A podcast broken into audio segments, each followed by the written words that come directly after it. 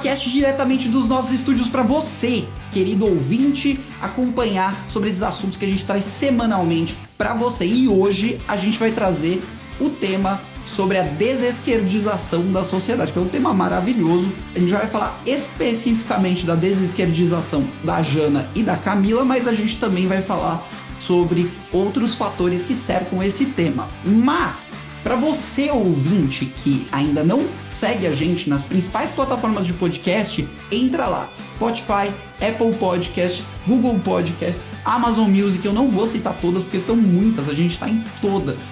Entra lá e se inscreve para receber notificação quando a gente postar episódio novo. E se você quiser ajudar essa equipe que traz o GaroaCast semanalmente para você, entra lá em apoia.c barra os formigas. Nos ajude, estamos precisando da sua ajuda.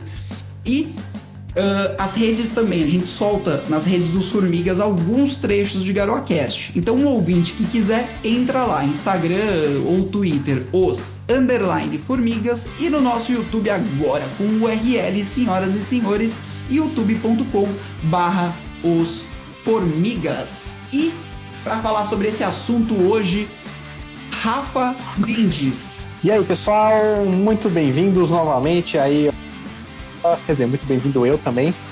e vamos, e vamos, vamos tentar desmistificar e por que, que uma pessoa vira esquerdista e por que ela deixa de ser esquerdista. Exatamente. Por que, que ela vira esquerdista? Não, virar esquerdista eu até sei responder. Agora, por que deixa? Vamos, vamos entrevistar essas pessoas aqui saber um pouco mais da história. Mas eu vou chamar também o Lucas Studart, nosso grande comentarista carioca que manja de todos os temas e que sempre está com esse sotaque maravilhoso no nosso programa. Como é que você está, Studart? Oh, muito bem, Dainese. Não, não sei de tudo, é porque o historiador ele adora dar pitaco em tudo, né? Então a não, gente acha que sabe de tudo. Mas eu acho que esse tema assim de desesquerdização é muito interessante, ainda mais porque a gente tem aqui os formigas como um grupo, pessoas de diversas ideologias, né? Eu me encaixo como liberal social e ainda tenho simpatia pela monarquia. É, a gente tem você, Dainese, se eu puder explanar aqui para todos, tem uma tendência anarcocapitalista anarcocapitalista, ANCAP. Né? A gente tem o Rafa, tem tendências libertárias, liberais no seu certo. E a Jana e a Camila vão poder agora contar para nós a história delas, né? Porque a gente sempre teve o privilégio, tô brincando, de ter mais uma pegada um pouco mais liberal, ou à direita, ou à centro-direita, ou como as pessoas quiserem definir. A gente vai poder falar um pouco mais de nós ao longo do programa e principalmente dessas duas que vão ser as protagonistas de hoje. Perfeito. E elas mesmas que eu vou chamar agora. Janaína Slage, que já participou uma vez de GaroaCast com a gente. Como é que você está? Fala galera, eu tô muito bem, muito obrigada pelo convite. Vai ser um prazer aí explanar um pouquinho sobre a minha experiência aí, essa trajetória. Eu era esquerdista, petista. E hoje. Pra ser mais específico. É pior é. que esquerdista, meu Deus do céu. E, e hoje você considera o quê? Olha, eu me considero, não sei, eu sou um pouco liberal para certas coisas e um pouco conservadora para outras. Então eu não sei exatamente aí. Depende do tema, depende do, do da abordagem, assim, da pauta. É. Depende Entendi. da pauta. Entendi, maravilha. Então, ó, a Jana é um dos focos da nossa conversa hoje. E a Camila é o outro, que a gente vai perguntar para as duas. A gente vai fazer essa conversa muito doida. Camila, como é que você está? Tudo certinho? Oi, gente, eu tô muito bem, obrigada por perguntar. Uma responsabilidade falar sobre esse tema. É... E é isso, vamos que vamos, né? Você vamos era esquerdista? Era, na verdade, de extrema esquerda, né? Eu me considerava, extrema porque eu era bem, bem bravo. Ou PCO? Não sei, assim, na verdade eu, eu curtia bastante o pessoal, mas é a forma como você Jesus. apresenta, né? É, eu acho que era um pouco radical. Entendi, entendi. Não, vamos entender isso. Vamos entender isso tudo. É, agora começar vamos... falando disso daí. Exatamente. O, o, que, que, o que, que mudou da tua opinião política de quando você era do PSOL para hoje em dia? O que, que você vê que teve de mudança na sua cabeça, Camila?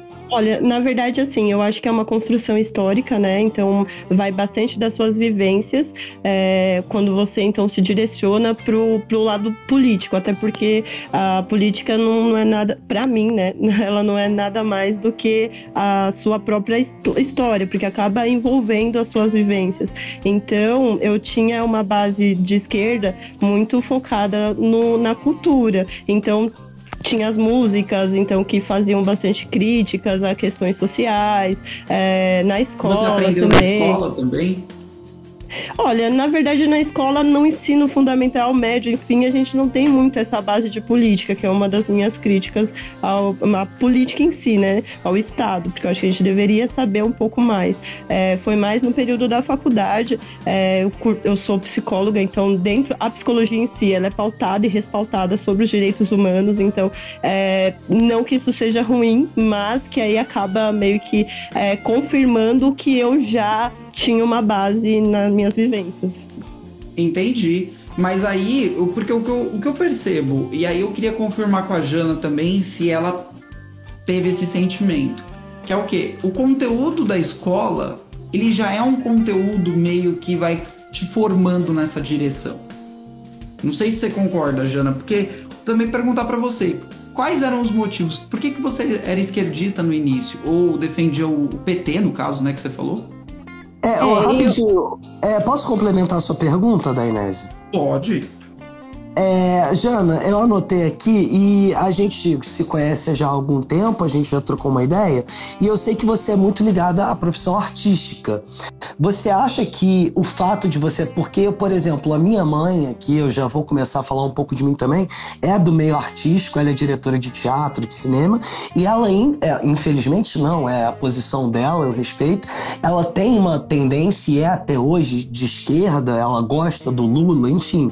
Você acha que o fato da sua profissão envolver a arte, o teatro, também leva muito você a adentrar a essa ideologia de esquerda que, na minha opinião, na minha humilde opinião, porque eu fiz história e eu sofri um pouco disso, porque a história também. Então, mas aí a pergunta que um você fez, Studart, vamos, vamos por partes. Porque, ó, eu perguntei sobre a questão da escola, que é uma coisa que precede a faculdade, tá? Então eu tinha muito essa base e meu pai é muito político, né? Sempre foi muito político, né? Então uh, eu, eu tive essa base de casa, né? E uhum. eu fiz uma escola católica, só que tinha na escola muitos professores de esquerda, né?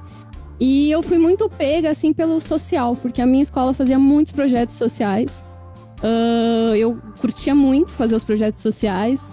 Uh, projetos sociais, por exemplo, a gente fazia o teatro, a gente ia na periferia apresentar o teatro na periferia e tal. Então, uh, eu tinha uma pegada social que eu curtia e, enfim, toda a cultura, né? O meio que você fica. Uhum. É, é isso. É, eu fui alimentada, né? As músicas que meu pai me, me mostrava, né? Tudo ali tinha esse, esse, essa ideia, né? E eu, e eu vivi mesmo essa coisa do socialismo como um sonho, como uma coisa ideal e uhum. o bem e o capitalismo como uma coisa ruim. Tipo, eu. Malvadão. Malvadão, é. Eu acho que a gente pegou essa época que é, foi é, exatamente após a, a tar, né? Que aí nossos pais é, que viveram isso daí é, e aí entrou uma, uma onda forte de, de esquerda, né? E aí os, os estudantes podem até falar um pouco melhor sobre isso depois. É, mas, tipo, acho que existia um medo real, né, de você, militares no poder e tal, né? E aí quando você tem uma filosofia nova posta a isso, né? Aí é óbvio vão querer te empurrar para isso para falar, ó, é, se você acreditar nisso daqui, é, isso daqui é o que os militares pregavam, então a gente tem que ser contrário, né? Acho que é que a gente ah, acabou é... tendo, né? Rafa, é, é, já que você perguntou, realmente, é assim, a gente teve aqui, é, eu não nego, a gente teve uma ditadura militar, isso é fato incontestável, entendeu? Um regime militar, se você quiser amenizar. E quando a gente teve a redemocratização, a gente teve um fenômeno que, juro, gente, eu não sou fã de Brasil Paralelo, mas eu tenho que falar a verdade aqui como historiador, que seria o gramscismo, né? Que muita gente, muitas pessoas chamam de marxismo cultural, apesar de ser baseado baseado na teoria de Antonio Gramsci, que é um teórico, um teórico italiano, que é, se baseia no quê? Que o, o, o, socialismo e essa mentalidade não devem advir de uma revolução armada é, do proletário, e sim ele ser introduzido através das escolas, da cultura cultura, dos então, ensinos. a gente por... optar professores, um segundo, Dainese. A gente hum. optar profe professores, etc. E quando o Brasil obteve a redemocratização, é óbvio que quem assumiu o poder ainda tinha um grande rancor dos militares. E muitas pessoas tinham, tinham retornado do exílio. E essas pessoas são grandes autores, são grandes é, escritores que obviamente tem tendências esquerdistas. E assim que eles retornaram, eles adentraram ao meio cultural do Brasil por meio dos civis, né? E aí começaram a implementar essa, eu não vou dizer doutrinação, não acho que haja doutrinação, mas é impossível um professor, um magistrado não acabar transparecendo com a ideologia dele numa aula. Eu não conseguiria não transparecer que não, eu sou um fã de Dom Pedro II. Não existe. Entendeu? Então, não existe. escola não tem que ter doutrinação. A questão é o seguinte: a questão é que o, o, que, o que a Jana falou que pediu pra você comentar é muito verdade. Quando você tem uma galera que tá no poder e essa galera tem um, um viés muito forte para um lado, a próxima que vai vir vai ser de viés muito forte pro outro. Não importa se é daqui a quatro anos, oito anos, ou depois que terminar a ditadura. O problema é que os militares eles fizeram um monte de atrocidades e deixou o, o legitimou o discurso da esquerda na época. Então, todos nós que estamos aqui, essa geração mesmo que está aqui nesse podcast, o que aconteceu?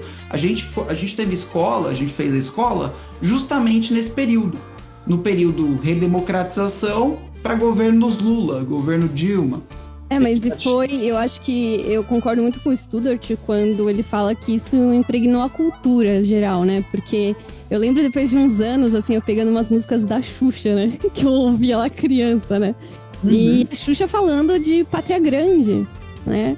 Tem uma música dela, eu não vou lembrar agora o nome, que eu pego a letra, depois eu passo para vocês.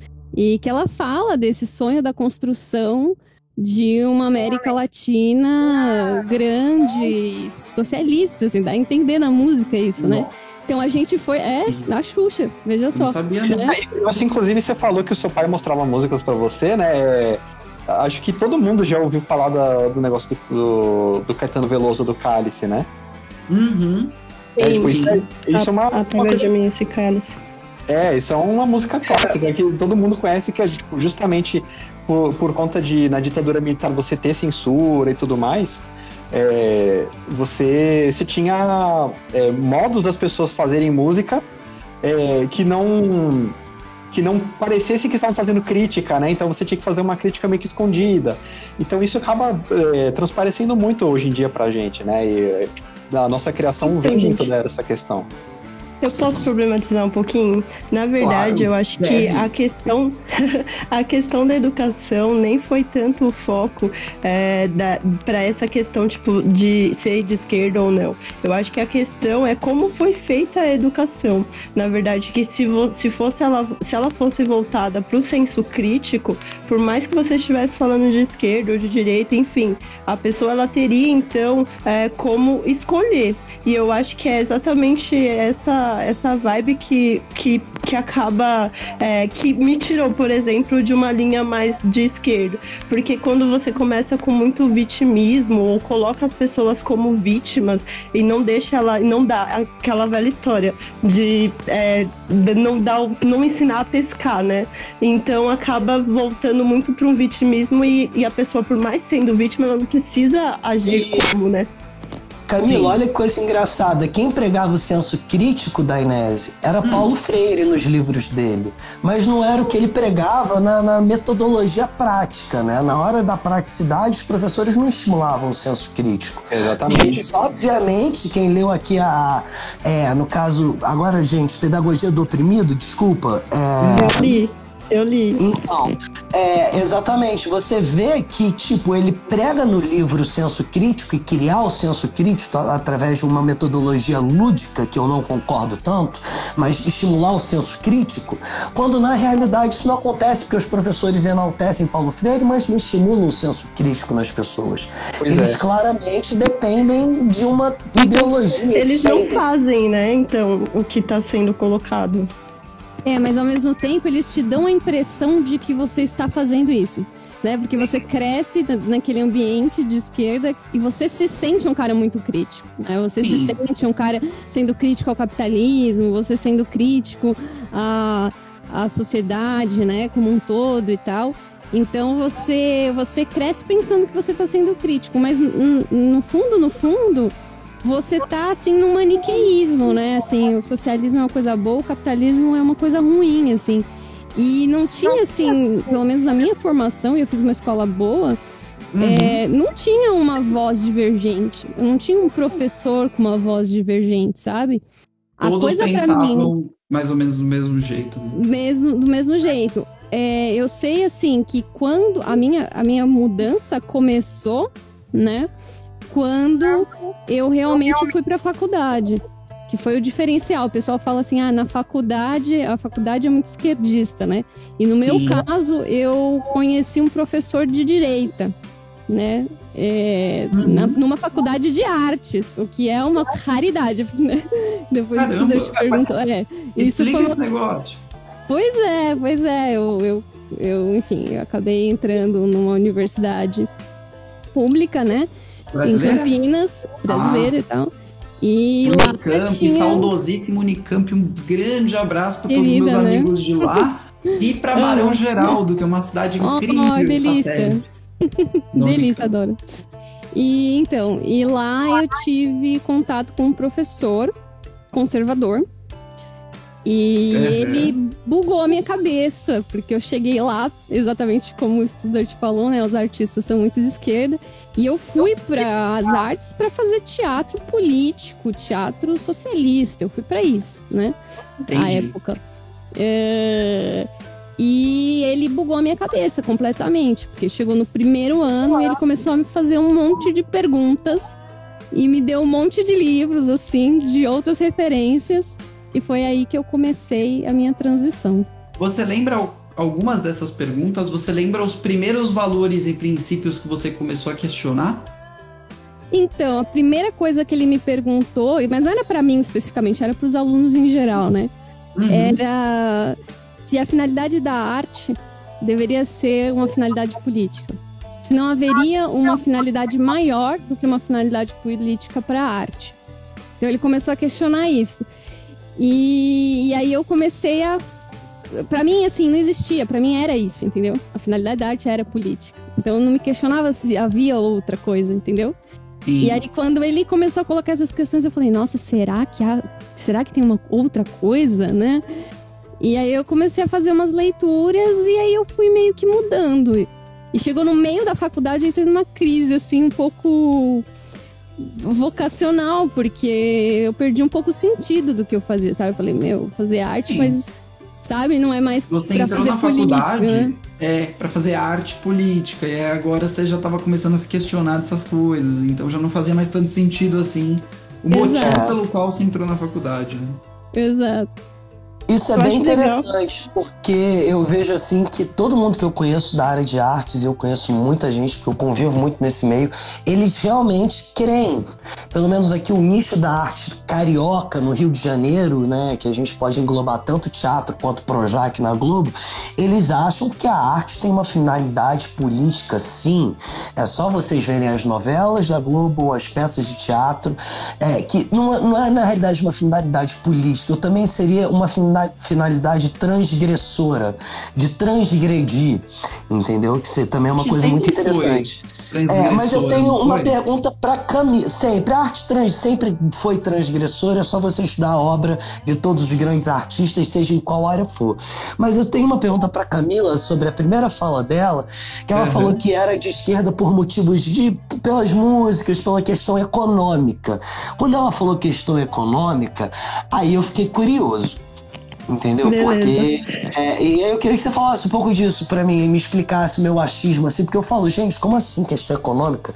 É alguém ser esquerda na questão econômica? Como era nessa época? Por que, que essas questões econômicas que o estudante quer saber na época que você tinha o diabo no corpo?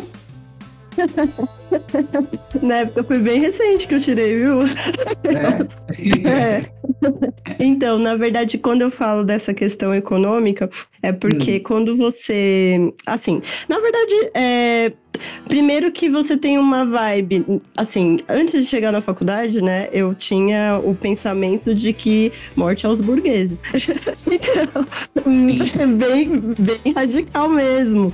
Por quê? Porque, na verdade, as músicas em si, não que elas insinuam a você a se sentir assim, mas a própria sociedade, ou até mesmo, até mesmo onde você mora e tal, ele, ele acaba é, te direcionando para essa vibe, né? Ah, se você escutar um rap, por exemplo, que vai trazer que, ah, é, fulano morreu por conta que não tinha um Nike no pé, né? É, enfim, e aí você meio que, que começa a demonizar é, o, o, outro que você nem conhece, na verdade, né? Ou então, se você pega uma história mal contada, é, fica muito fácil de você, então, é, se direcionar para um, essa vibe. Por exemplo, se eu, o que eu entendia sobre é, escravidão, então, né, Sturdy, que você que manja de história, o que eu entendia, então, que quem estava, quem foi, quem escravizou foram os ricos, foram, enfim, então, é, eles queriam a nossa morte, enfim, então, depende, assim, é, foi muito nessa vibe. Então era muito. Ah, então. Aí tem a questão da polícia, que é muito. Em todo rap é bastante falado. E tinha bastante essa questão, né? Ah, então eles saem de lá e vêm pra cá, racionais, enfim. Tem não o rap não... é a música da, da, das ruas, né? É, é a música que mostra que ela não tipo seja importante. Ou que mostrava, é, então, né, Studers? Eu acho que hoje é mais o funk. Eu acho que mais é, o eu funk posso tá falar uma coisa? Papel. Camila, Camila, eu trabalho hoje com um coronel da, da Polícia Militar do Estado do Rio de Janeiro e com um tenente. E eu posso dizer para todo ouvinte aqui que a imagem que vocês têm da corporação, ok, todo, olha, todo órgão vai ter problemas, vai ter pessoas ruins, porque o ser humano é falho por natureza mas você não pode englobar toda uma corporação, porque eu vejo que são pessoas honestas, são pessoas que querem trabalhar, são pessoas que estão há, há décadas na corporação e se dedicam literalmente a, a, a, proteger, a ajudar, entendeu? Então eu acho também que a gente não pode nunca criar um estereótipo, que eu acho que é o que a esquerda faz muito. Que é o estereótipo. Mas é que na verdade eu acho que nem é tanto a própria esquerda, né? Ou, ou se é a esquerda, porque naquela época eu nem sabia direito se. Eu, o depois que, esquerda, que eu fui direita? Você só tinha suas ideias ali. Só, né? Porque ela era, era o que a gente via, né? Na, no meu convívio, né? É, uhum. Enfim, eu, eu, eu, moro em São Paulo, tipo, se você andar um pouquinho, eu morava no Parque São Lucas, se eu andasse um pouquinho, dava pra ir de a pé no, em São Caetano. Então era bem diferente, você conseguia ver a forma é, muito nítida, diferente dessa questão econômica até mesmo, né? Então, é, desde a fala, uma fala um pouco mais hum, é, culta, mas no sentido é, rebuscado, enfim, e eu, mano, é nós e tal. Então era bem assim. E tinha, tem um certo preconceito, tinha uma, tem uma questão que acontece mesmo na, dentro da linguagem, dentro do campo científico, enfim. E aí, uhum. quando eu entrei na faculdade, tinha uma pessoa, até lembro até agora, tinha um, é, um colega meu que é policial militar e que a gente no começo, nos primeiros semestres, eu, a gente vivia em atrito por conta disso, né? Aí até chegar o último semestre que a gente começou a entender, então, que de fato ele não era é, um vilão, né? Que ele não era a pessoa, ou a profissão dele, ou, e que era tudo uma questão política até mesmo, né? Que aí eu até gostaria de entrar em outro é, assim, mantendo o tema, mas saber o que, que vocês acham sobre é, justamente essa, essa vibe, né, de de repente a vitimização para fins lucrativos. Então, deixa é. eu, eu quero comentar isso, uma coisa muito importante, inclusive, porque essa vitimização da esquerda e todo esse modus operandi, como é que a esquerda faz? Eles colocam as pessoas em balaios, tá? E eles fazem um balaio brigar com o outro. Então, os policiais, bando de filha da mãe. A mulher negra é uma deusa, você tem que proteger. Ah, o homem branco ele tem que ser morto mesmo que não presta, isso aí não presta. Pra, pra, eles vão colocando as pessoas em balaios e manda um balaio brigar com o outro. E aí vira a guerra de classes, né? É, esse, esse negócio que acontece dentro da esquerda. Só o negócio que da polícia, eu acho outras... Que... Oi? O negócio não, da deixa, polícia. Tá deixa, bom, tá eu só. Uh, porque eu tenho que concluir o, a minha linha de pensamento. Senão não vai fazer sentido o que eu falei. É... Uh, e aí o que acontece?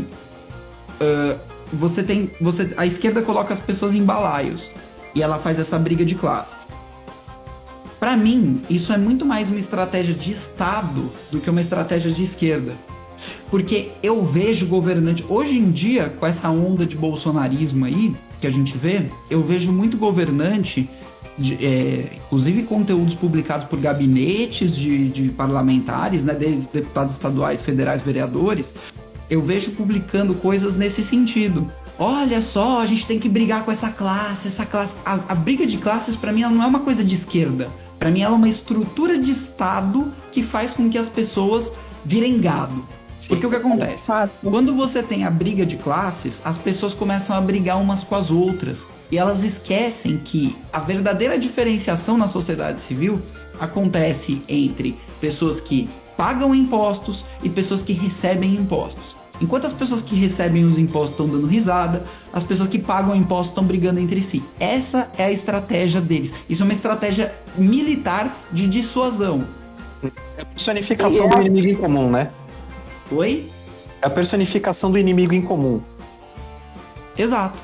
Exatamente. É, e o... sobre, a, sobre a questão da polícia que a gente estava falando, uhum. é, eu acho que entra também a, a, questão de divulgação também, né? Porque assim, é, quando a gente coloca no jornal, principalmente na Globo, é, o que a gente vê é notícia de é, policial, policial que, sei lá, que é amigo do tráfico, policial que matou o cara e escondeu o corpo, policial que desviou droga ou arma pro tráfico.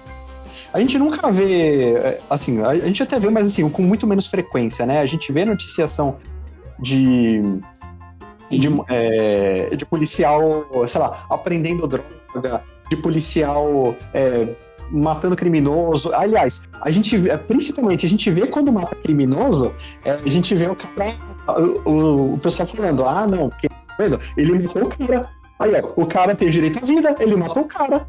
Então, quer dizer, se o policial morre, aí não tem ninguém. Pô, que, que pena, né? O traficante matou o policial. Mas ele matou em legítima defesa. Agora, quando é o policial que. Não é, tá vendo? O pessoal, o policial malvadão tá oprimindo a população. E, então, exatamente. O, o, o, seu áudio cortou um pouquinho para mim, Rafa. Não sei se cortou para os outros participantes. Cortou. Cortou, né? Jesus. Mas se você, faz uma síntese pra gente. Fica tranquilo. Então, sobre essa questão da polícia, é, a gente vê muito problema, muito mais na divulgação, né? Então, se a gente for ver principalmente a Globo, é, eles têm muita tendência a mostrar é, muito mais, a, ou enfatizar muito mais quando o policial faz coisa errada. É, ou se não, quando ele faz a coisa certa, eles tentam distorcer para mostrar que ele fez coisa errada. Então, a gente vê muito mais o policial que ajudou o tráfico, o policial que, que matou e escondeu o corpo, né? Matou por motivos Sim. escusos. É, a mídia é... adora, adora pegar esses exemplos ruins e jogar na é, cara das pessoas, né? Agora, para mostrar o trabalho de um... Eu conheço muitos policiais, por exemplo, chegando no fim do ano, faz trabalho social, vai ajudar a criança. Isso ninguém mostra. Sim, né? inclusive, é, inclusive tem um exemplo de um, de um policial que ele, ele criou um, é, uma iniciativa que ele ensina a defesa pessoal para mulheres. Uhum. Né, para autodefesa, né, para mulheres é, se, se defenderem né, de um violentador. Isso é muito é, bacana. Agora, agora é eu vou te falar, eu nunca vi esse projeto desse cara ser noticiado na TV. Então. Você vê. A é, mídia é, tem a tendência. Porque não dá lucro, eu, eu acho, né? É, não, não gera voto. Eu queria perguntar para Janaína e para Camila, é, você acha que durante a criação de vocês, tanto na escola quanto na universidade, todos aqui têm basicamente vêm da mesma geração, né? A gente nasceu nos anos 90, um, é, um pouquinho antes, dali, né? No pelo menos eu sou de 91. Então, é, eu gostaria de perguntar para vocês, a gente sempre teve o hábito de ver Globo, ver essas grandes emissoras, mas principalmente Globo, né? Vamos focar aqui.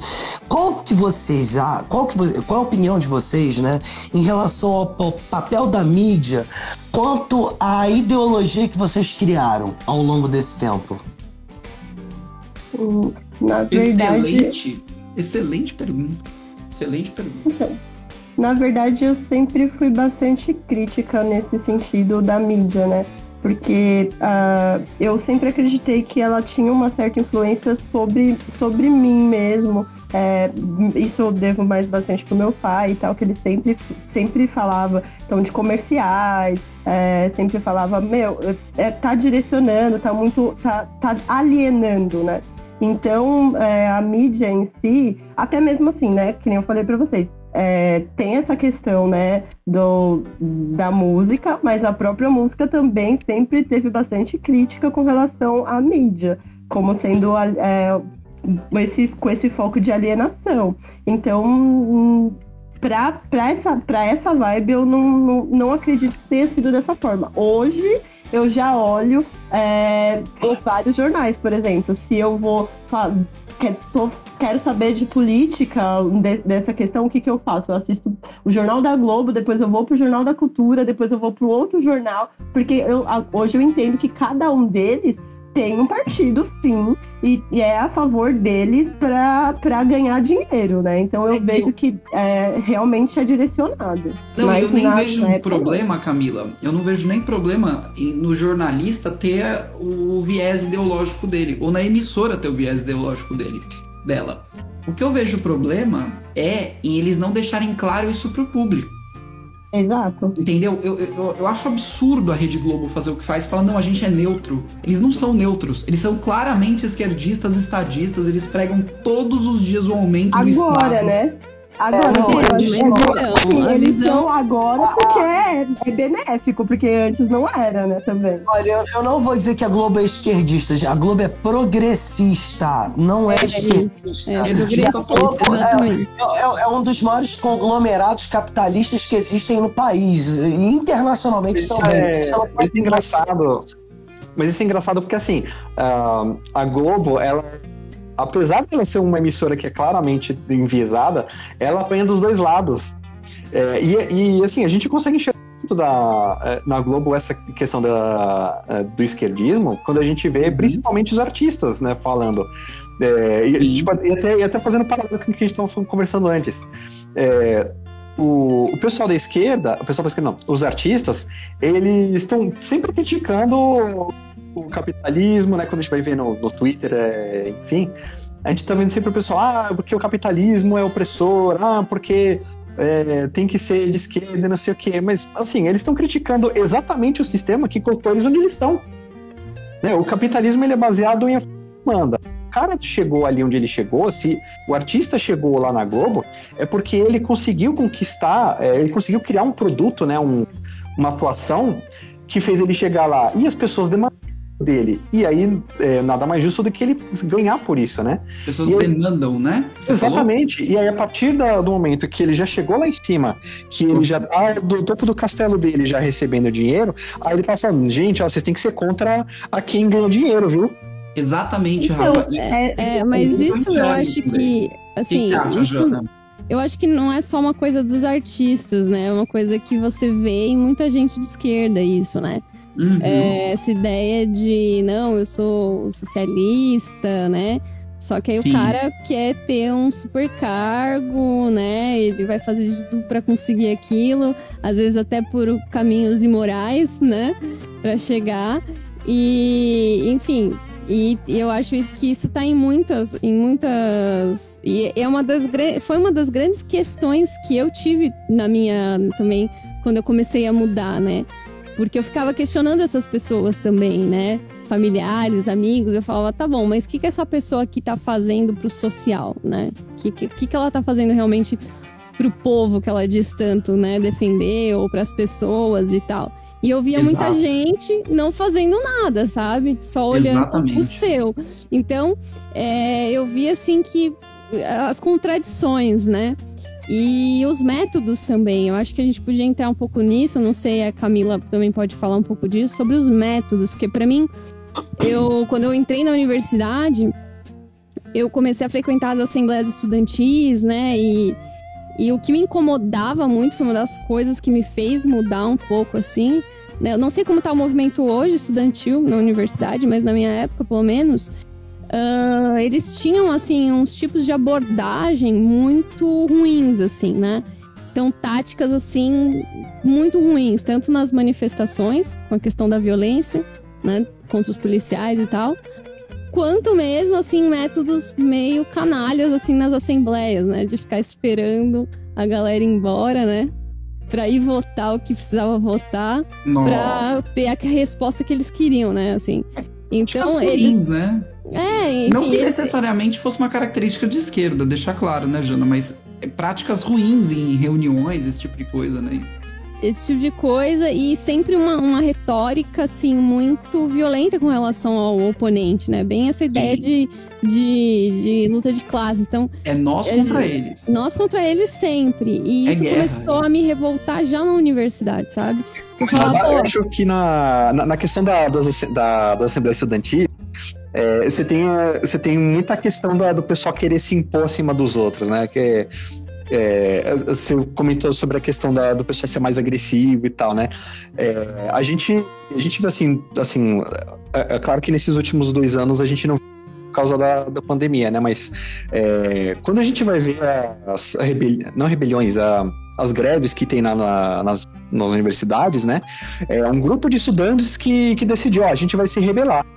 Só que aí o pessoal que quer estudar, que quer ir assistir aula, não pode. Por quê? Porque eles se sentem na, no direito de impedir que outros não. É, que outros não participem da, das aulas só porque eles não querem que ele participe. Porque ah, a gente acha que o nosso direito, é, por ser assembleia, está acima de, do de vocês.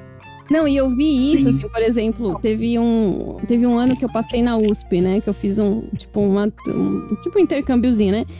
E eu tive, tive, tive aula com um professor que ele virou e falou assim: Ah, então, tá tendo greve. Só que assim, todo mundo tá, só tava assim a, a Fefeleste, sabe? Só tava o pessoal da filosofia em greve mesmo, né? Uhum. Aí ele falou assim: não. Tá, Agora tá o Brasil greve, vai parar. Todos é, os professores de sociologia é. e filosofia não vão trabalhar amanhã. É. Agora o Brasil para. É, então, gente. É, tá em greve. Respondendo... Uhum.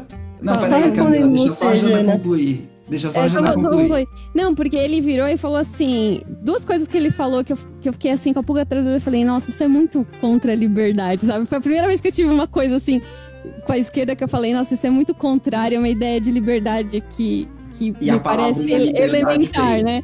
Que ele virou e falou assim: ó quem não quiser assistir aula lá na reitoria, que tava tendo ocupação na reitoria, né?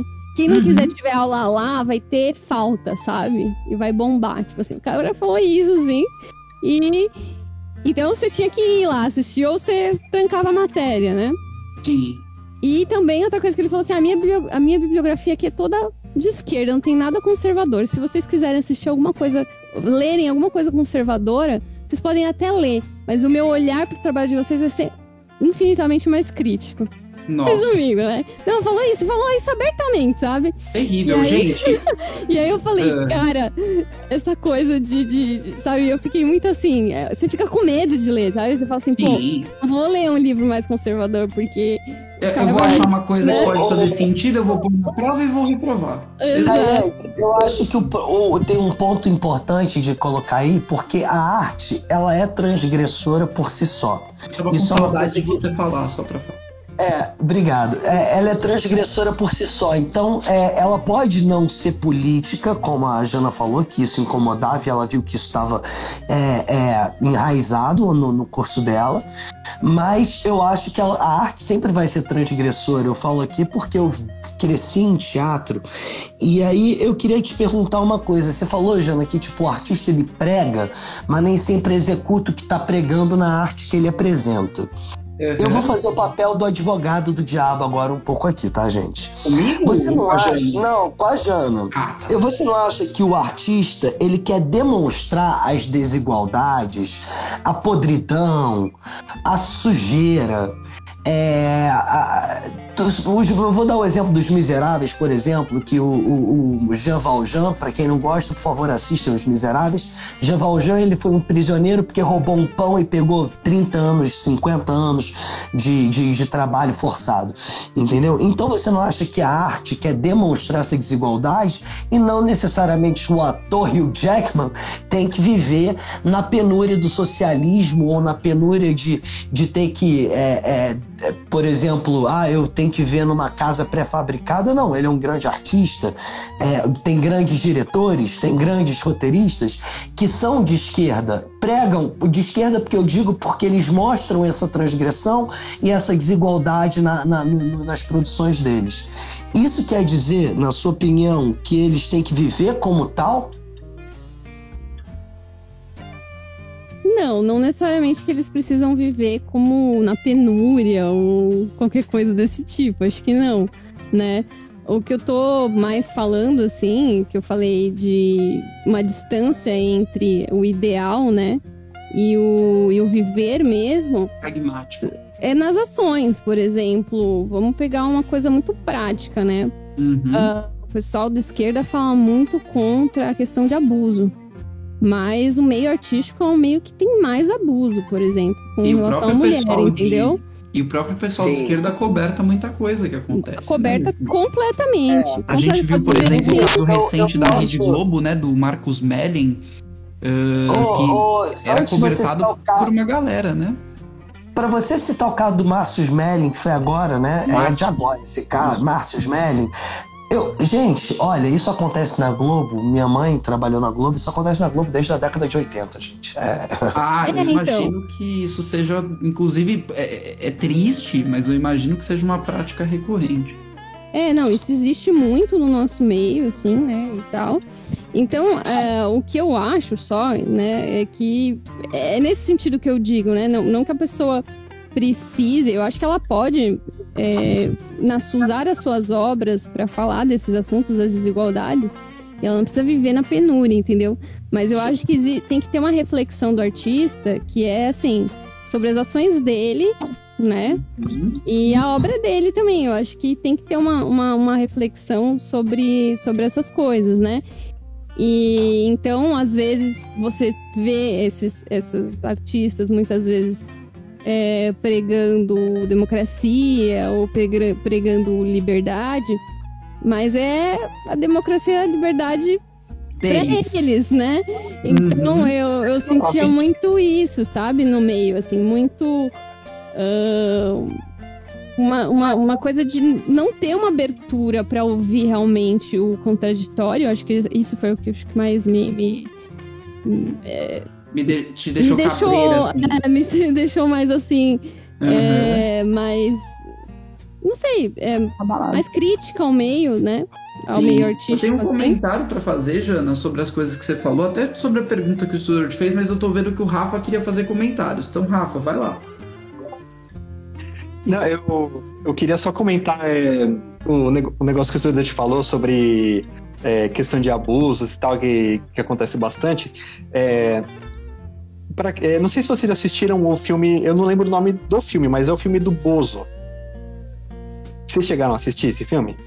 Não, o eu palhaço não. ou presidente brincadeira? Eu não. Não vi.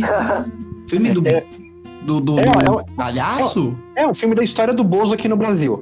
Não, não, não vi, não. É, tá assim, basicamente, né? O, assim, fala só da, da parte que, que eu quero dar foco. É, o Bozo estava fazendo muito sucesso nos Estados Unidos, aí chegou um, um diretor americano e falou: quero trazer o Bozo para o Brasil.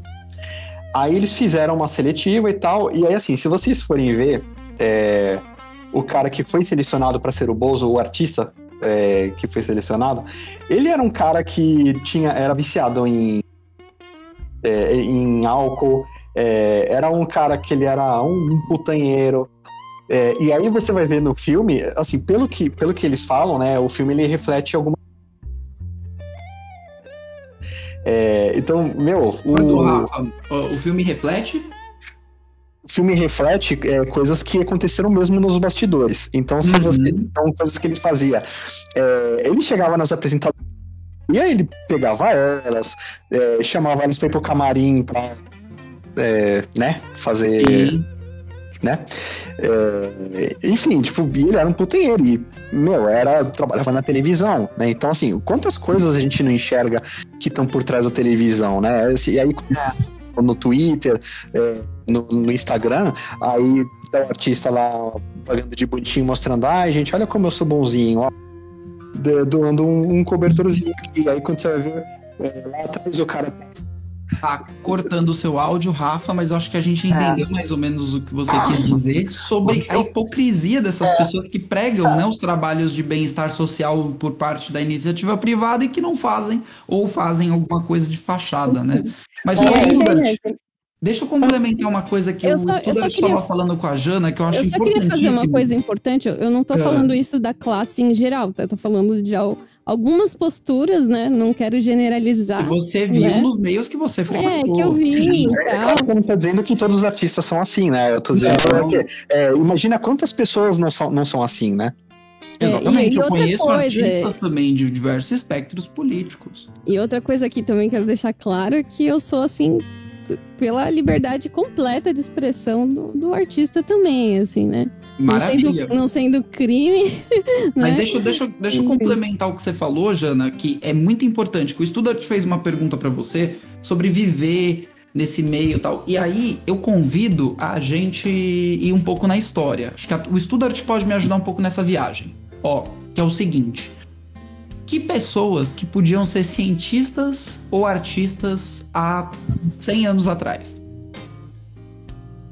Pessoas advindas de famílias muito ricas, que não iam precisar trabalhar no campo, que não iam precisar trabalhar nas fábricas, que não iam precisar trabalhar em lugar nenhum, que poderiam ficar em casa fazendo a sua arte ou fazendo a sua ciência. Depende, no meio, no meio do teatro, não. No meio do teatro, é, no meio do sempre teatro, foi das prostitutas. Era, um, era um meio que antes era.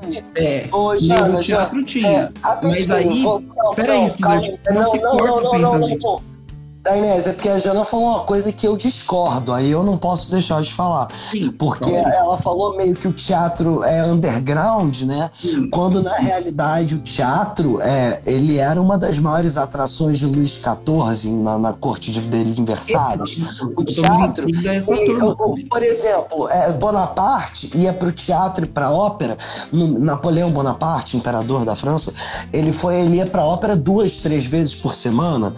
Então a gente não pode dizer também que o teatro é underground para pessoas, entendeu? É, é, o teatro, ele sim, ele foi uma arte muito nobre e muito valorizada pelos monarcas e, pela, e, e pela aristocracia durante um bom período, né? Pelo menos então, até.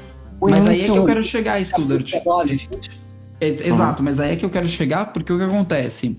Quando o, o, você tinha que a classe artística, principalmente que atendia a nobreza, aos reis, eram pessoas que não precisavam sair de casa para ir trabalhar, com exceção, lógico, do, dos teatros, que eram passados mais pro público, mas depende, né? Tô falando mais da, do, da alta cultura, que era propagada mesmo, tá? Isso uns 100, 200, 300 anos. Tem também os casos dos ciganos, né? Que eram hum. pessoas que, eram, que eram pobres, né? E que é, acabaram fazendo é, teatro, é, circo, né? Então, Sim. Um é, você tem, você tem, tem o teatro da também. corte, mas você tem o teatro popular, que sempre existiu. É, é isso que eu tava um pouco falando. Sim. Eu falei, não é tão assim, eu falei pro, pro né? Não é tão assim, tem esse teatro, mas tem um teatro que é popular, né? Não, mas isso eu tô falando. Isso, isso eu tô falando. É, sim, tinha, você tinha todos esses tipos, mas eu tô falando assim, hoje em dia é muito mais fluido. Hoje em dia, por causa de um monte de programas sociais do governo, por causa de um monte de financiamentos, até mesmo financiamentos privados, as pessoas conseguem entrar no meio ganhando algum tipo de bolsa, privada ou pública, enfim. Então, não necessariamente que você nasceu pobre você vai ficar na, numa vida de trabalho de campo, numa vida de trabalho tal. Não, você pode ir para é, outros tipos de trabalho que não exijam tanto essa questão.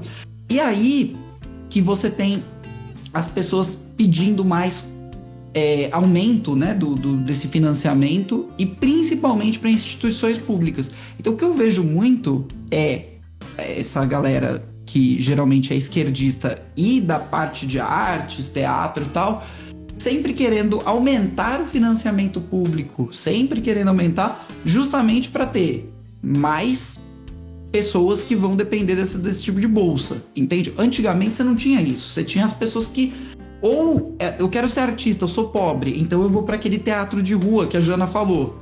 Ou se eu fosse de uma família mais endinheirada, aí eu conseguia pelo menos alguns contatos ali com o rei, do teatro do, do, do, do reino, da corte. Entendeu? Eu só queria fazer um adendo, né? Hum. Não querendo voltar muito no, no que vocês estão falando, mas faz um pouco de sentido, mas a minha experiência junto a essa questão da exploração de políticas públicas, sociais, ela foi um pouquinho é, diferente, né? Quando o que foi aí, na verdade, é, foi daí que então eu comecei a ter buscar outra forma de pensar a, a esquerda dentro da psicologia social, então em trabalhos sociais, então quando você vai então para essa vibe mais do voluntariado, quando você vai prestar assistência, que tem então uma diferença de assistência, assistencialismo e tal, é, o que a gente vê, na verdade, né, nesses programas, é, desculpa gente, só nesses programas é que existe muito, muito mesmo é, uma questão financeira por detrás, por exemplo, de você ir então é, num estabelecimento que se prontificou a prestar auxílio para aquela determinada população uh, e dali então não dá uma, uma assistência real, né? E ganhar muita grana porque abriu esse local, entendeu? E aí foi, e aí são essas pessoas então que depois vai lá na mídia, é, são esses políticos que vão, que vêm então aqui no bairro, que vão e que citam esses programas que eles criaram, por exemplo, esses dias mesmo eu estava trabalhando com é, usuários, enfim, é, uhum. e eu perguntei aonde ele estava, onde ele estava então, né? Ele falou, ah, eu estou na instituição X. Só que eu durmo e do, as pessoas sobem na minha cama para pegar droga na, porque é, tem uma biqueira do lado. Então, assim, como que você abre um programa público, né, é, do lado para dependentes, enfim, é, com uma biqueira do lado, entendeu? É, então, e aí mas aí não me fala, eu abri esse local, então é muito, rola muita, muita essa questão. E aí colocar, ah, não, mas eu te, eu tô ajudando e rola muita grana. E aí foi daí Isso que eu falei, não, como que ele é da esquerda, né? Ele, Isso e aí demais. é nessa vibe que a Jana é. falou, né? Eles não fazem, né? não, mas aí, fazem, né? aí o, o Camila, eu vou convidar você a fazer uma diferenciação importante, que é a diferenciação entre o esquerdista que ainda é pagador de impostos, mas defende os impostos, defende o Estado, defende todo o, a máquina, o sistema, enfim, e o cobrador de impostos, que é o governante, que aí é outros 500. Porque o cara que ganha dinheiro de imposto, que é o, um desses parlamentares que você falou que aparece na periferia para fazer trabalho social de tempos em tempos e tal. E o que, que ele quer fazer? Ele quer fazer coisa que dê para tirar foto para ele poder depois fazer campanha eleitoral. Cala tá? Não, Studart, o político, ele quer fazer isso, ele quer fazer. por que, que você não vê? Por que, que você não vê aqui em São Paulo os caras investindo? Nenhum prefeito há 8, 10, 12 anos investe em infraestrutura. Prefeito, mas eu falo como, como uma pessoa que vive ao lado de um político e eu vejo que, obviamente, tem o lado político, tem, mas eu também vejo uma genuína vontade, principalmente a pessoa que eu trabalho, trabalha no subúrbio carioca, de ajudar as pessoas que lá estão. Tem então eu não posso concordar. Mas, Sem mas conhecimento, porque esses políticos, por exemplo, o que, que eles fazem? Esses políticos, eles acham que eles estão fazendo um monte de programas bons. No caso, eles estão viciando a sociedade num monte de coisa lixo que a sociedade vai ficar viciada nisso. Eu vou dar um exemplo para vocês. Bolsa Família. Ninguém hoje em dia ousa falar contra mais Bolsa Família, né? Eu acho que eu sou um dos únicos que sobraram. O Bolsa Família é um programa que serve. É, que a intenção do programa era dar dinheiro para as pessoas que estavam necessitadas. Virou um grande programa de, redistribuição de renda. Então, o Bolsonaro, inclusive, acabou de aumentar. Viu quem fala que é coisa de Lula tal? Não. Mesma, mesma desgraça. Bolsonaro Lula, mesma coisa. O que, que acontece? Esses programas eles fazem a sociedade civil ficar cada vez mais mamando no Estado. Cada vez mais. Pensa o Estado como uma grande vaca. E pensa as pessoas embaixo, cada uma numa tetinha ali, entendeu? E esses programas, eles amplificam isso, gente. Eles amplificam ah, aí, Essa aí eu vou, eu vou dar um... programas. Porque, assim, hum. na verdade, quando eles vieram, eles vieram justamente com... Assim, se você for ler o programa mesmo, ele veio com uma, com uma vibe de que é, é um valor para você ir crescendo e se aprimorando. Isso e é aí, o que o político escreveu, Camila. Exatamente. É, mas olha, eu tô escreve o que quiser Por que, que não continuou? Cala a boca, Dainese. Não, Fala agora eu me segurei pra me interromper. Então, Mas agora, sinceramente, olha aqui, a gente não mede um programa. Eu concordo com o Dainese que a gente não mede um programa social de se ele se é bom ou ruim pela quantidade de pessoas que ele tem. E sim pela quantidade de pessoas que não que entram no programa e depois não precisa mais dele. Exatamente. Ok, ok, isso beleza. Agora, ele dizer que o programa social. Cara, o programa social como Bolsa Família, que agora o Bolsonaro, por, por exemplo, transformou em Bolsa Brasil, sei lá, acha Brasil. que o Lula criou isso com a intenção de ajudar o povo? Eu não, Pelo amor de Deus. Eu não Vamos lá, tratando. Eu não, vou fazer a pergunta de novo. Com a intenção de ajudar o povo, responda, estuda. Calma, gente. Eu vou te dizer, vou te responder. Ele, olha, ele pode ter intenção de ajudar o povo ou não, tô um pouco me fudendo. A questão é, ajudou ou não? Ajudou. Ajudou. Eu não sei que tipo de ajuda vocês Eu não sei que tipo de ajuda. Você pegar uma pessoa que tá vivendo livremente e você colocar ela ligada numa tomada, é. pra mim não é ajudar a pessoa. Eu queria falar uma coisa sobre a gente, a gente entra justamente na. Rafa tá cortando, Jana. Eu, eu queria falar uma coisa que é o seguinte, é, eu também eu tinha uma crise com o, com o Bolsa Família, mas o Bolsa Família é um programa que deu certo, é um programa bom, né? É, porque ele levou as. Primeiro que ele levou as crianças para a escola. Né, tinha, você tinha um problema no Brasil, que era a questão do, da, das crianças não estarem na escola. E o Bolsa Família, ele ajudou a trazer a criança para a escola. Então, nesse sentido, ele foi muito positivo. Ele é um programa que realmente deu certo, assim, nesse sentido.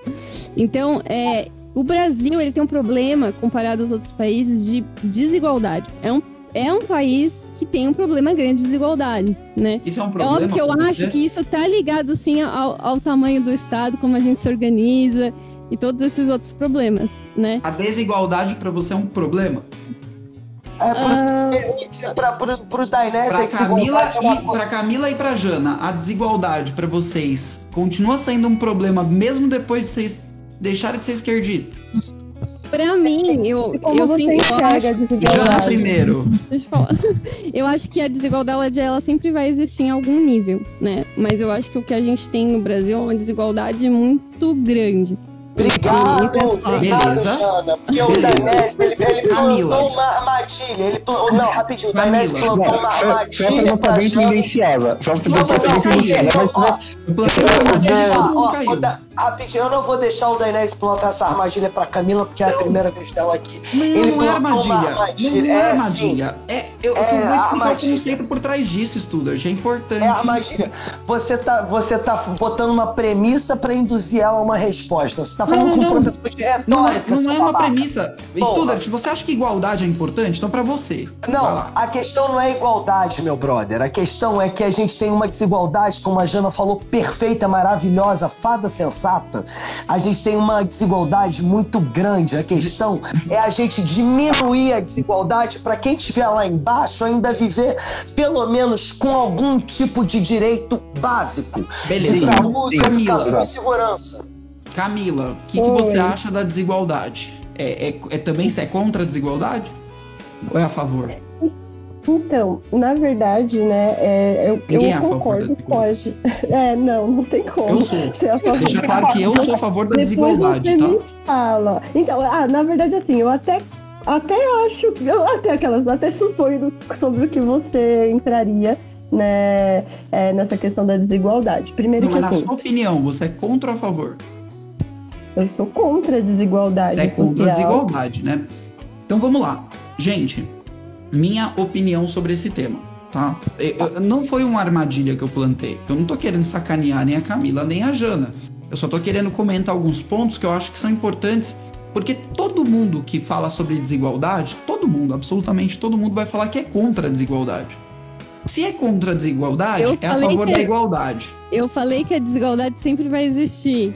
Eu não é, falei que. Ele já vai transferir. Não, beleza. Eu não que Jana deu uma resposta mais. A minha resposta é assim: eu não acredito é. que seja possível uma igualdade. Por isso. Beleza. Não, a Jana deu uma resposta mais consciente mesmo. Não ia deixar de existir. Hum. Então, Gente, você ser contra. Você ser, eu vou explicar de qualquer jeito, agora daqui a 10 minutos. Tainés, você ser contra a desigualdade não quer dizer que você acredita numa igualdade, tá? É, é básico. Se você isso. é contra a desigualdade, você é a favor da igualdade. Então todo mundo não, tem que ser igual. Não, não, não, não, não, não. não, Eu aí, acho aí você tá usando, aí você tá usando é, a palavra retórica, é. Não, mas não, não é isso que eu ia falar. Não, é isso que eu ia falar. É a armadilha, é a armadilha que você planta. Não é isso que eu ia falar. Não é isso que eu ia falar. Deixa, fala aí, Daniel. Eu ia falar o seguinte, gente, a pior, a pior, o pior da esquerda, na minha opinião, são as coisas que são muito bonitinhas. E não tem como alguém falar o contrário disso.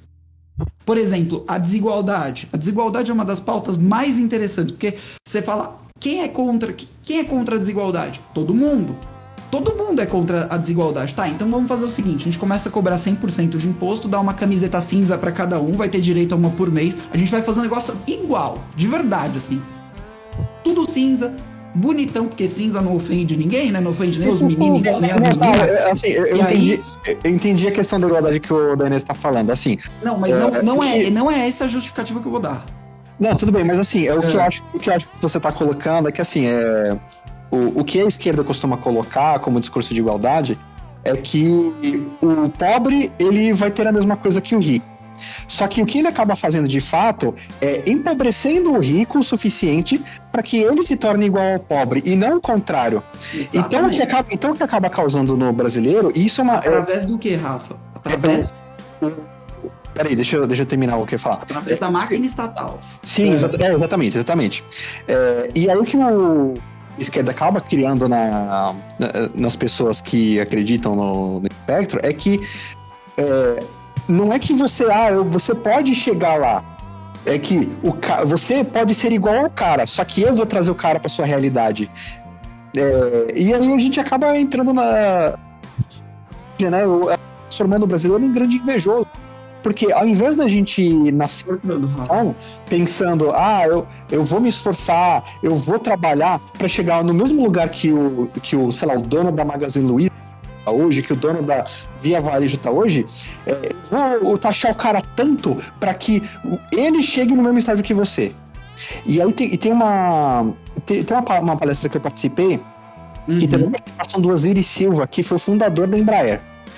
É, e ele falou que teve uma conversa que ele teve com alguns americanos é, que eles perguntaram assim: é, cara, o Brasil tem tanta, é, tem tanta empresa boa, tem tanto cara bom igual você, por que, que o brasileiro não consegue chegar no mesmo nível que, que uma, uma economia grande? E ele respondeu: é, eu juro que isso não é fanfic, tá, gente? Já vou me contar isso de verdade. Uhum. É, ele falou: o problema do brasileiro é que ele é invejoso. Porque ele não quer trabalhar, ele não quer se esforçar para chegar no mesmo lugar que o cara chegou. Ele quer, ele quer que o cara se ferre a ponto dele chegar no mesmo estágio que o cara. Ele quer que o Estado tire cada vez mais coisas dele para que ele para que ele fique tão miserável quanto, quanto o cara. Então. Eu acredito tem... que seja mais uma manutenção. Eu acredito que então a esquerda ela ainda mantém as pessoas dentro daquele nível para até mesmo é, para o seu próprio benefício, né? Pra, na verdade, enquanto, se existisse a igualdade, é, não existiria mais é, pautas sociais, é, não, existiria esquerda em si, porque é, na história, não sei se o Sword consegue falar um pouco, mas a esquerda ela nasceu de pautas sociais a princípio, né? De, é, da, dessa defasagem no, no social. Então, se então, você. Ela, ela, ela de insatisfação popular, assim, basicamente por causa do. do... A gente estava transitando. É complexo, né? Sim. É, é, muito complexo, não daria pra. Porque a gente tem que falar é, isso durante de Revolução Francesa, de outros temas que eu acho que são bem eu, densos, eu, né? Eu ia Sim. começar a entrar na, na, Revolução Francesa e a gente perde muito tempo. É melhor. Mas, mas deixa, deixa eu fazer um ponto, gente, que a gente tá chegando no fim do programa já. Já fui cobrado aqui para ter que encerrar o programa. Mas uma, um, e, o, o que o Rafa falou é muito importante, que o Studart falou também, todo mundo aqui estava comentando, mas eu acho que essas pautas bonitinhas, como a igualdade, eu sou contra o preconceito. Você é contra o preconceito? Sou, então eu sou de esquerda. Você é a favor da, da, da, da igualdade? Sou a favor da igualdade, então você é de esquerda. Ah, você é a favor de redistribuição de renda? Então tem, tem uns nomes muito bonitinhos que vão agregando as pessoas. E se você se torna contra essas coisas, se você questiona um pouco e vê que isso não faz muito sentido no seu mundo ou qualquer outra coisa, você acaba se tornando o, a, a, aquela, aquela pecinha fora da caixa, né? Que ah, você não combina com os pensamentos das outras pessoas, você não consegue. Uh, você não consegue expor suas ideias nos, nos, grandes grupos, porque o maior mainstream dos grandes grupos é de esquerda. E aí, o que que acontece? O que que eu vejo? Que a esquerda, ela tem muito esse teor de agigantamento do Estado, justamente por causa desse, desse quesito que o Rafa falou, que é você diminuir o rico, então suga o máximo que você conseguir a classe mais rica do país, e aí agora a gente consegue fazer uma redistribuição de renda. Por enquanto, porque quando os ricos forem embora ou esse dinheiro acabar, acabou a farra, que é o que a gente está vendo na Venezuela. É, é, é, o esquerdismo é isso, Cuba a gente, a gente fez um programa entrevistando, inclusive confiram no nosso YouTube, youtube.com barra os formigas. Você vai encontrar lá no inclusive. YouTube. Oi? Excelente canal, inclusive. Canal maravilhoso, bonito. Uh, você encontra lá no nosso YouTube um vídeo sobre Cuba, que é um vídeo importantíssimo que a gente fez mostrando a visão dos cubanos sobre o que está acontecendo lá em Cuba se, se, o socialismo realmente funciona, essa igualdade, essa redistribuição de renda. Então, eu faço o convite porque é muito, gente, eu não tenho coragem de chegar numa roda de amigos do esquerdistas do Studart, porque eu conheço alguns. Eu não tenho coragem de chegar numa roda dessa e falar, gente, eu sou contra a igualdade. Eu não tenho coragem. Eu, não, eu, eu, eu da Inese, que sou anarcocapitalista, não faço isso. Quem dirá um cidadão comum? É, então, mas assim, eu acho. É, você está falando então, isso com relação a essa, essa pauta, eu acho que isso é perfeito. Isso, acho que cada um aqui viveu isso de maneira diferente. Uhum. Eu, eu vivo isso com aborto, acho que outras pessoas vivem isso com outras causas, né? Sim. né? Eu acho que a grande dificuldade da esquerda, até assim, pensando que é, eu não tenho ódio à esquerda, eu acho que, é, que a gente tem que dialogar e, e mostrar esse ideal, porque eu acho que o problema da esquerda, para mim, o que eu fui vendo com o tempo é que eles têm um ideal que Sim. não é real, sabe? É utopia. E né? É uma utopia, não trabalha com a realidade muitas vezes, mas tem intenções boas, né? Sim. Então eu acho que a gente tem que é, separar mas... isso também. Tem pessoas boas ali que trabalham, fazem um, fazem um trabalho importante também. Tem pessoas Agora... boas e eu já achei muito defensor da liberdade entre os esquerdistas, viu, Jana? Já achei Exato, muito... exato, tem muito, tem muito. Hoje, o ponto é que a agressividade com que eles lidam com isso que é bem complicado, Mas, né? Gente... O que o Denise pontuou é muito, muito, muito, eu sou super a favor. É você falar, por exemplo, de uma pauta social e se você sair um pouquinho do que para a pessoa, isso eu nem falo do movimento em si, ou da pessoa mesmo, a pessoa já fica muito revoltada já. É, tem é. que até participar. Isso, isso mata, mano. É muito. É isso muito não dá pra dialogar, né? A gente tem um problema, assim, de dialogar com a esquerda. Eu acho que essa é a grande questão. Eu tive que sair dos grupos da minha faculdade, eu não, não pude ficar lá dentro, porque não, não tinha tolerância. De, eles, existem os grupos intolerantes dentro. Ah. Não, mas é exatamente. Você tem pessoas de todos os tipos. É. O que eu falei da ideologia nefasta da esquerda foi uma coisa é tipicamente do, do objetivo fim da ideologia, não do que as pessoas acreditam. Tá, é. gente? Então é bom deixar isso claro. Eu, eu, eu, eu um posso pedir que seja considerações finais já de cada um de vocês, que a gente tá. no Exatamente. tempo, mas pode eu já queria fazer, fazer minhas considerações finais que eu de, queria deixar para os ouvintes, que é o seguinte, a direita, ela não é contra a arte, a direita não é contra programa social, a direita não é contra pobre, a direita, na realidade, pelo menos a direita liberal e conservadora, eu não posso falar pelos anarcapitalistas aqui, é, a gente prega realmente por, por, A única diferença entre o liberal e o conservador são a questão de mudança ser mais gradativa e paulatina. Mas a questão é que a gente tem que desmistificar de que a direita é rico, a esquerda é, é pobre. A direita apoia branco, a esquerda apoia preto. A direita apoia os empresários, a esquerda apoia o movimento LGBTQI mais YWZ. Então, é isso que eu quero dizer. A gente não pode se dividir em castas. A direita não é esse monstro de sete cabeças. Eu sou um historiador, eu convivo, eu convivo com gente de esquerda a maior parte do tempo. Eu tenho amigos de direita e eu vejo que todos têm o mesmo fim. A única diferença que falta é a coisa que eu mais prego, que é diálogo. Então é, é diálogo. isso. Excelente. Muitíssimo obrigado, Studart, pela sua participação. Eu vou. Como eu, eu deixei você fazer suas considerações finais antes de eu fazer as nossas propagandas, depois, se você quiser, eu te dou mais um minutinho, que eu sei que você é falador, pode falar. Ó, gente, quem ainda. Quem ouve e acompanha o GaroaCast toda semana e ainda não se inscreveu, já tá na hora. Entra lá, Spotify, Apple Podcasts, Google Podcasts, Amazon Music, todos multiplataforma, não consigo nem falar todos aqui, mas entra lá na sua plataforma preferida de podcast e se inscreve para receber notificação todas as vezes que o nosso programa vai ao ar. E se você quiser também assistir os conteúdos dos Formigas, que de vez em quando saem conteúdos dos Garo, do GaroaCast junto, entra no Instagram, os underline formigas, se inscreve, deixa o like ali nas publicações, ou no Twitter, ou os underline formigas, que também você vai receber o nosso conteúdo, dessa vez de Twitter. E o nosso YouTube, que agora está com o URL youtube.com barra os formigas, tá? Então é por ali que a gente solta todo o conteúdo, inclusive, inclusive os vídeos contendo os áudios do nosso GaroaCast todos estão lá. E daqui a três semanas a gente vai estar tá soltando junto no YouTube e nas plataformas também de streaming de podcast, tá?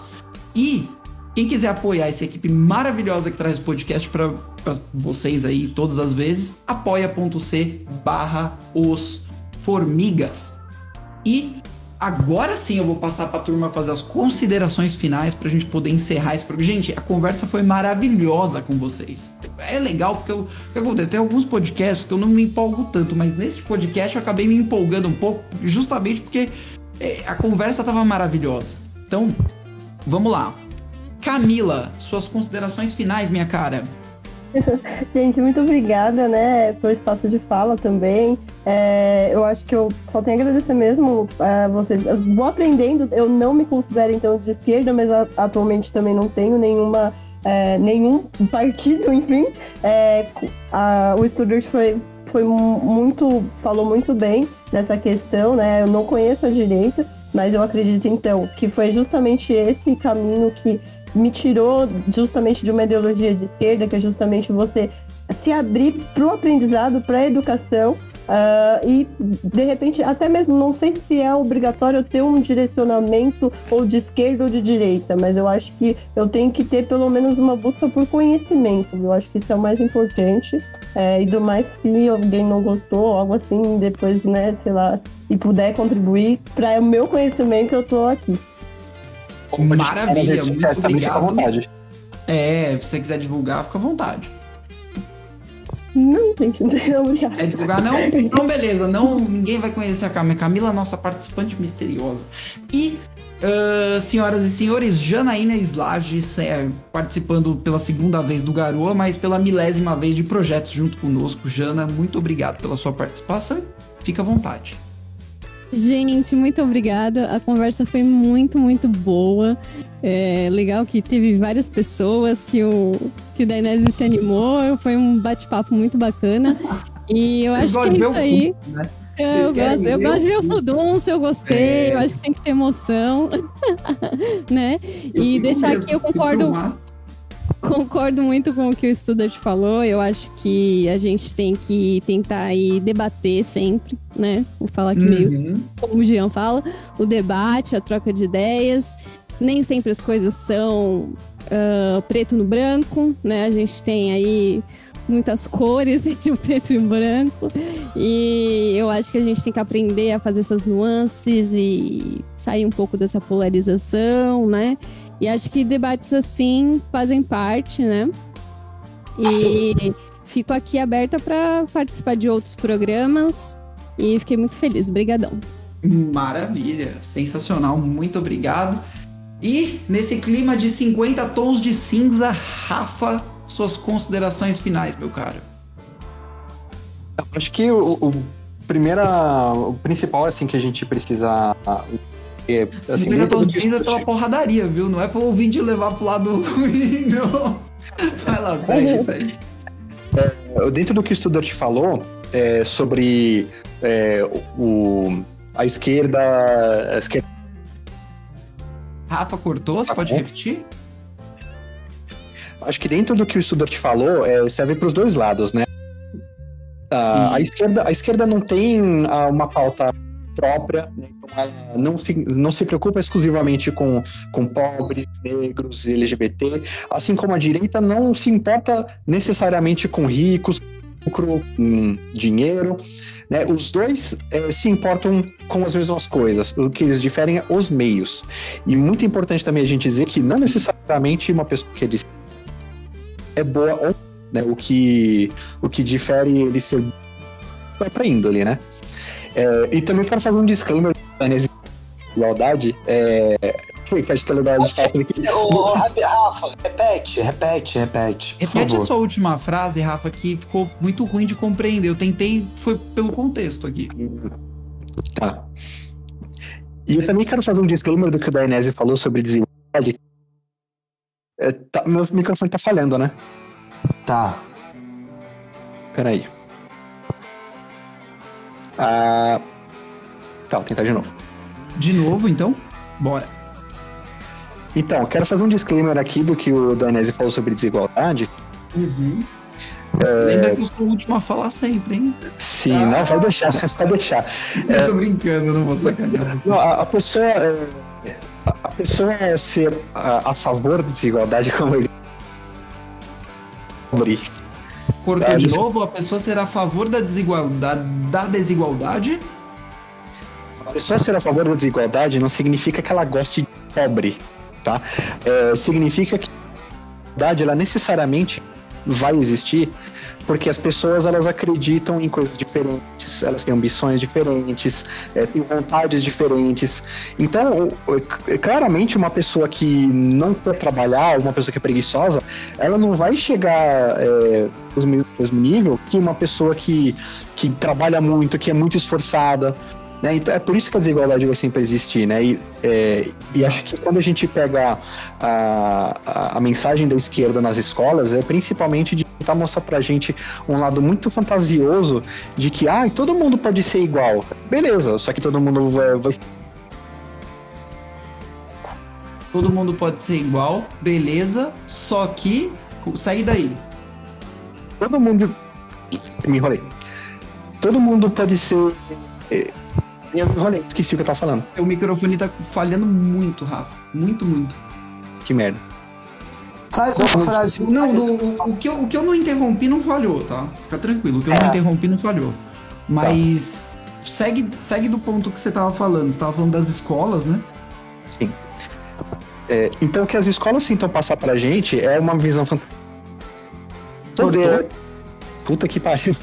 Tá foda, tá cortar, eu interrompo, fica tranquilo. Tá. É, o que as escolas tentam passar pra gente é uma visão fantasiosa. Todo mundo pode ser igualmente rico. Só que na uma realidade. Visão e? Uma visão? Segue do visão. Uma visão de que todo mundo pode ser igualmente rico. Mas na prática o que vai acontecer é que na realidade todo mundo vai ser igualmente miserável. Perfeito, perfeito. Muito obrigado, Rafa, pela sua participação aí, pelos seus comentários finais. E quem falta? Ah, eu falei que eu ia dar mais espaço pro, pro Studart poder fazer novas considerações. Então, Studart, fica à vontade. Se você quiser falar mais coisas. Então, eu acho que tudo, tudo, tudo que eu falei, que eu tinha para falar, eu já falei. Eu gostei do endosso ao que eu falei por parte da Rafa, da Jana, da Camila.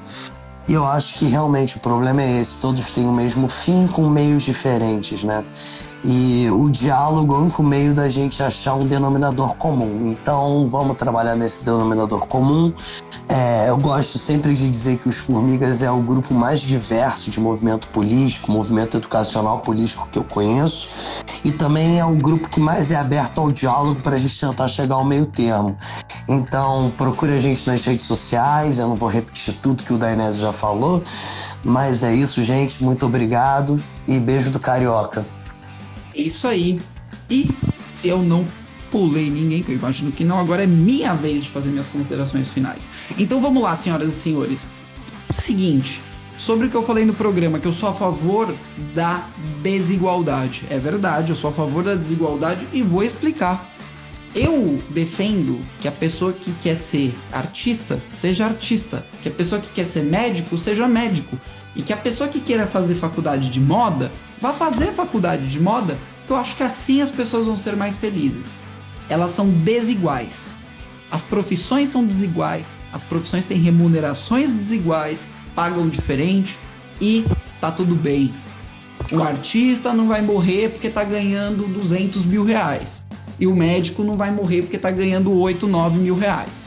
Então, assim, cada profissão vai, vai ter sua remuneração. O importante é que as pessoas façam o que as pessoas querem fazer, o que lhes completa e o que lhes gera sentido para a vida. Porque a gente pode até não conseguir mudar o mundo, mas a gente vai continuar tentando. Tchau, tchau.